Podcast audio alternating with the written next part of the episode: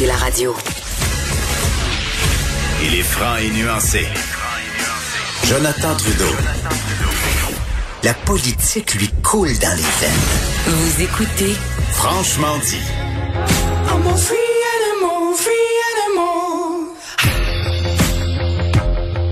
I'm a free animal, free animal. Bon, qui commence comme à chaque semaine sa chronique avec une chanson. Qu'est-ce qu'on écoute? Je me, sens, je me sens vraiment comme Guy Lepage qui demande à... Qu'est-ce qu'on boit aujourd'hui? Qu'est-ce qu'on qu'est-ce qu'on C'est quoi ton- aujourd'hui? nom? Pas Guylaine? Non, euh, Oh, c'est pas non, Manon, ça, ça m'énerve. Mon Ouf. Dieu.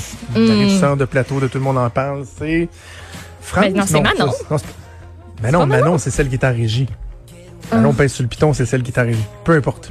Bref. Euh, je, mais je me sens comme ça. Euh, Maude, euh, qu'est-ce qu'on écoute aujourd'hui cette semaine, Maude? Alors, on écoute euh, un grand cru d'une année euh, passée dont je ne me rappelle. Je pense que c'est 2017, en fait. Donc, c'est Free Animal de Foreign Air. C'est pas nouveau comme chanson, mais j'ai écouté une série sur Netflix qui est justement du gars, vu qu'on vient de parler de la Casa des Papels, c'est le même gars qui a écrit la série White Lines, que je vous recommande chaudement sur Netflix. Et il y a une euh, playlist assez éclectique pour cette série-là. On mise beaucoup, beaucoup sur la musique parce que ça se passe à Ibiza. Et euh, ben vous comprendrez, il y a beaucoup de techno, mais il aussi des sons fun comme Free Animal. Fait que ça m'a redonné le goût de l'ajouter à ma liste de lecture. Je vous la recommande. Très bon. Ouais, c'est Très bon. bon. C'est le fun d'écouter. OK, tu as une série de sujets. Je veux juste euh, tout de suite te dire que euh, pour clore ta chronique, tu vas me dévoiler le nom de la nouvelle chandelle, chandelle de Gwyneth Paltrow. Tu veux-tu veux vraiment pas que tu me savoir? dises tout de suite. Tu le veux? Oui, mais euh, je vais t'écouter assurément d'une oreille euh, très attentive pendant ta chronique, mais je vais essayer de cogiter aussi sur, selon moi, quel, quel, quel est le nom de, Ben, pour- de cette chandelle-là, OK? pour t'enligner puis pour garder un peu tout le monde accroché, là, tout le monde sur le Oui. bout de leur chaise. Euh, sa précédente chandelle avait fait beaucoup parler parce qu'elle s'appelait This Smells Like My Vagina. Ah mon Dieu, c'est là que je m'en allais en plus. Ben c'est Ok. c'est c'est encore dans la même région. OK, bon, parfait. Donc, Alors, on va commencer. Écoute-moi pas, avec Eh, on va commencer avec un une. Floridienne qui a des regrets. Est-ce que c'est d'avoir acheté la chandelle euh, Smells from My Vagina? Ou... Nope. C'est l'histoire d'une fille de Floride. Une fille là, qui regrette sa sortie au bar du 6 juin. Pas parce qu'elle était trop saoule puis qu'elle a frenché à plus de pouvoir. Oh, non. Erika Crisp, c'est une travailleuse de, de la santé de 40 ans. Elle a été déclarée positive à la COVID-19 après- avoir passé une seule soirée dans un pub irlandais de Jacksonville Beach. Ça va être long, là. Ça va tellement... J'aurais pas dû dire son nom parce que j'ai... Les noms aujourd'hui, c'est... Non, non, c'est que je pense à la chandelle, excuse. Moi, j'ai eu un accrochage sur, euh, sur le nom Erica, Erica Crisp. Euh, c'était sa, c'était sa première sortie à elle et ses amis. Elle dit qu'une quinzaine de ses amis ont également été déclarés positifs au nouveau coronavirus. C'était leur première sortie. Elle dit ça doit être la loi de Murphy parce que tout ce qui...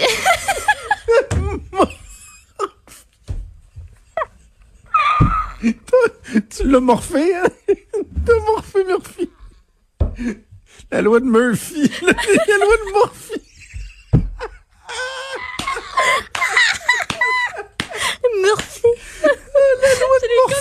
un peu pointu. Ça va pas là. Morph. Euh, Morphy. Une mornifle. Murphy. Euh, c'est toi qui cours après le trouble. Ben oui, je, Hmm. ben oui, c'est ça qui se passe en plus. Ah. Euh, elle dit qu'ils ont, re- ils ont bien respecté les mesures de distanciation sociale, se sont confinés pendant de longues semaines, mais là, comme l'État réouvrait pas mal tout, les commerces, euh, puis en donc, sa vigilance a comme été un petit peu défaillante parce que c'était comme, euh, ouh, gros party. On a l'impression que tout est beau puis que tout est terminé, mais dans le fond, pas tant. Donc, dans le statut Facebook où elle révèle qu'elle a la COVID, elle met les hashtags, les petits mots-clics, ma faute, portez vos masques et j'aurais donc dû savoir.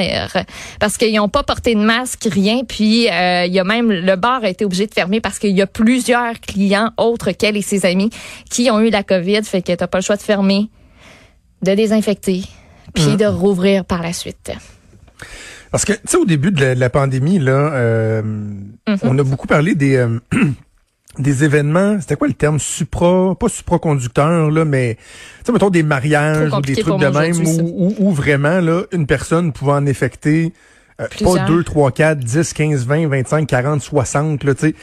Euh, ça, là, ça peut encore exister. Là. Ben oui. Je veux dire, c'est pas parce que la pandémie, la première vague, elle est, elle est derrière nous et qu'on a contrôlé la pandémie que le virus, il se transmet pas moins facilement. là. Donc, c'est sûr que dans des rassemblements, euh, si les gens font pas attention, peut-être que les mesures d'hygiène vont faire en sorte qu'on va un petit peu moins le propager qu'avant. Mhm.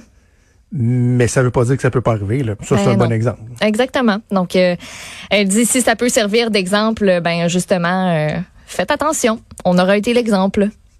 Voilà. Bon, c'est intéressant Une chose ça. de faite. Mais maintenant, Un pas de plus euh, vers la chandelle. le bar B-Barn, je, As-tu je ne connais pas le... Non, Non. c'est quoi?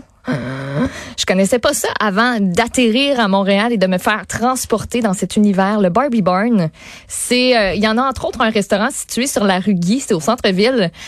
Ça va fermer ses portes et on y sert les meilleures côtes levées que j'ai mangées de toute ma sainte vie. Ah, OK. Et c'est pas peu dire, là. C'est, c'est incroyablement bon. C'est une institution, ça a ouvert en 1967 et là, ben, c'est la fin. L'autre restaurant à Dollars des Ormeaux va rester ouvert, petite consolation, mais c'est pas pareil, c'est pas la même ambiance. Le restaurant de la rue Guy, c'était tout petit. T'étais, t'avais comme l'impression d'être un, un- dans un chalet en bois rond. C'était brun, les, les murs, c'était, tu sais, brun, orange, puis tout ça, là, dans ces, dans ces années-là. Puis il y avait les photos des gens célèbres qui sont venus au Barbie Barn. C'est la fin, donc il y a beaucoup de gens sur les réseaux sociaux qui sont euh, ben, ben, ben tristes parce que quand même, depuis 1967, et euh, le propriétaire était très connu. Il y a comme un paquet de facteurs qui font en sorte que finalement ça va fermer. On avait ouvert pour les commandes à emporter dès mars, donc suite à la COVID. On comprend que la COVID, ça va être un coup dur pour plusieurs restaurateurs, donc eux sentent déjà l'impact. Mais aussi le fait que le fondateur de Barbie Barn, Manny Barnoff, lui est décédé en décembre dernier. Il avait 90 ans et peut-être que ça vient brasser des trucs dans la business. Les gens du coin avaient déjà remarqué que l'immeuble allait être mis en vente cet hiver. Euh, donc grosse grosse perte puis grosse déception pour euh, pour plusieurs parce que tu sais c'était aussi un arrêt. Si tu vas au Centre Bell peut-être ben vu que c'est pas trop loin tu pouvais aller arrêter manger une coupe de côte levée. Et c'est vraiment je te jure les meilleurs et ce qui est les, les meilleures côtes levées. Et ce qui est particulier aussi c'est que d'habitude c'est la recette de ta sauce ta garde secrète. Mhm. mais Monsieur Barnoff, lui, il hésitait pas à la donner. Il y a plusieurs Ah internautes qui témoignent comme quoi, ben, au moins j'ai la recette de la fameuse fa- sauce du Barbie Barn. Puis sinon, ben, on peut toujours euh, faire un petit bout en char puis aller à Dollar des Ormeaux. Est-ce que euh, c'est fermé dès, dès maintenant ou ils ont Oui, annoncé une fermé, date de fermeture? C'est fermé, fermé, là, fermé. donc ils ne peuvent pas célébrer euh, la fin d'une épopée. Ah, c'est dommage. C'est dommage. Mais on en voit de plus en plus, premièrement, des institutions Mhm. Ben qui oui. finissent par ne plus être capables de suivre euh, les nouvelles vagues de, de- de modernisation, euh, l'adaptation du milieu. Puis là, ben, en plus, avec un contexte économique qui est difficile, la COVID et tout ça, ben, euh, faudra pas se surprendre d'en voir davantage. Là, euh, tu me parlais des... je- Est-ce que ça existe vraiment, ça, des visages de personnes disparues sur les bouteilles de lait? C'est Ça a déjà que je- existé, là. Ben, c'est pour semble ça que quand je j'étais vais jeune, il y avait parler. ça, là, mais... Moi, j'avais l'impression que ça se pouvait comme pu.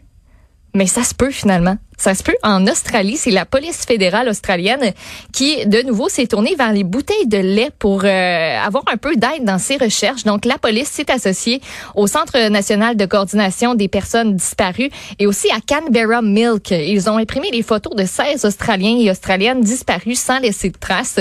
Euh, par exemple, une jeune maman disparue depuis 12 ans qui a laissé justement aucune trace, mais surtout a laissé derrière elle deux enfants qui étaient alors euh, d'âge préscolaire. Donc, il y a plusieurs personnes, plusieurs cas qu'on met de l'avant. L'initiative a été lancée euh, hier. Ça va durer quatre semaines et les photos de ces 16 personnes-là vont être donc sur toutes les bouteilles de lait vendues sur le territoire de la capitale australienne. Tu te dis, ça marche-tu vraiment cette affaire-là? Ben, je croirais Ben, que oui. Ben c'est pas pour rien qu'ils ont décidé d'étendre cette initiative-là parce que l'année dernière, il y a une campagne similaire qui a été lancée et qui a mis en vedette, euh, en vedette, peut-être pas le bon mot là, mais qui, qui a mis de l'avant 12 personnes Ouais. disparues de la région de Canberra et ça a permis de localiser une personne justement en Australie qui était disparue. Euh, la police dit que ce sont des, des initiatives aussi comme celle-là qui rappellent aux gens que les personnes disparues, ben, c'est des vraies personnes, ils ont des familles, on les cherche encore et c'est quelque chose dont il faut parler davantage. Tu sais, avec la bouteille de lait dans le milieu de la table, ben, ça peut susciter des conversations. Euh, ici, ça, ça, ça a-tu déjà existé? Ça a existé, j'ai regardé au Québec une fois. Il y a la presse qui avait euh, fait un article là-dessus, il y a trois ans, où on avait recensé le cas de Sab- Sébastien Métivier, 8 ans, qui Ben était oui. disparu le 1er novembre 1984 dans Chalagan Maisonneuve. Il est toujours recherché d'ailleurs. Sa photo, elle avait été imprimée sur plus de 250 000 cartons de lait agropur en juin 85. Puis ben aujourd'hui, euh, nos pagnes de lait, c'est un peu euh, nos réseaux sociaux, dans le fond. Ouais. Donc, euh, puis aux États-Unis, ça avait euh, démarré en 1984. Donc, on a un peu suivi cette cette vague-là, mais ça a pas euh, ça a pas resté parce que il y a entre autres les producteurs de lait qui voulaient pas jeter des quantités importantes de lait. Tu sais, une fois que l'enfant est retrouvé, puis toi t'es pogné avec sa face sur toutes tes bouteilles de lait, c'est Ah, un peu plate. C'est drôle, c'est c'est comme, c'est c'est- c'est très, euh, Ben là, ça fait froid, là, c'est mais c'est c'est ça c'est- pareil, là. Ben c'est c'est pas mal ça. Puis aussi on évoquait quand eux ils ont arrêté là, du côté des États-Unis euh, de faire ce genre de truc là, on évoquait la lassitude de la population. Tu sais, une fois que t'en as vu un, puis c'est plate à dire là, mais une fois que t'es habitué à avoir une photo sur une peigne de lait, ben peut-être que t'as plus la même euh, la même vivacité d'esprit euh, quand tu la vois. finalement. Ben exactement. Tu sais. J'essaie de retrouver une notification euh, que j'ai vu passer tantôt pendant l'émission, Mm. mais là, je la retrouve pas. Euh, C'est en Australie, là, une, distribu- une- une disparition qui a fait euh, la Ah, petite euh, oui, la Maddie petite ou Matty. Madeleine. Euh, Ma- Oui. Madeleine?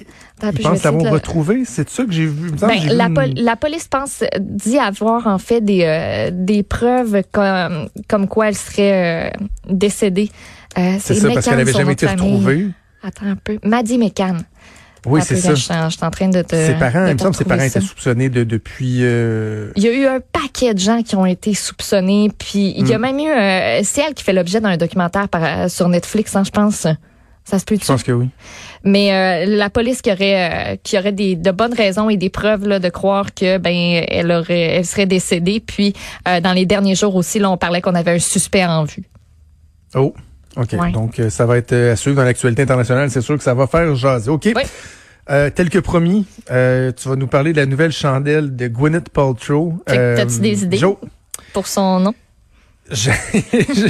j'avais plein d'idées. Il y en a Ouais. plein que je suis pas sûr que je veux dire à la radio, mais je vais, euh, je vais aller d'un guess. Euh, Sweaty Gwynny. Peux-tu mettre des bruits de criquet?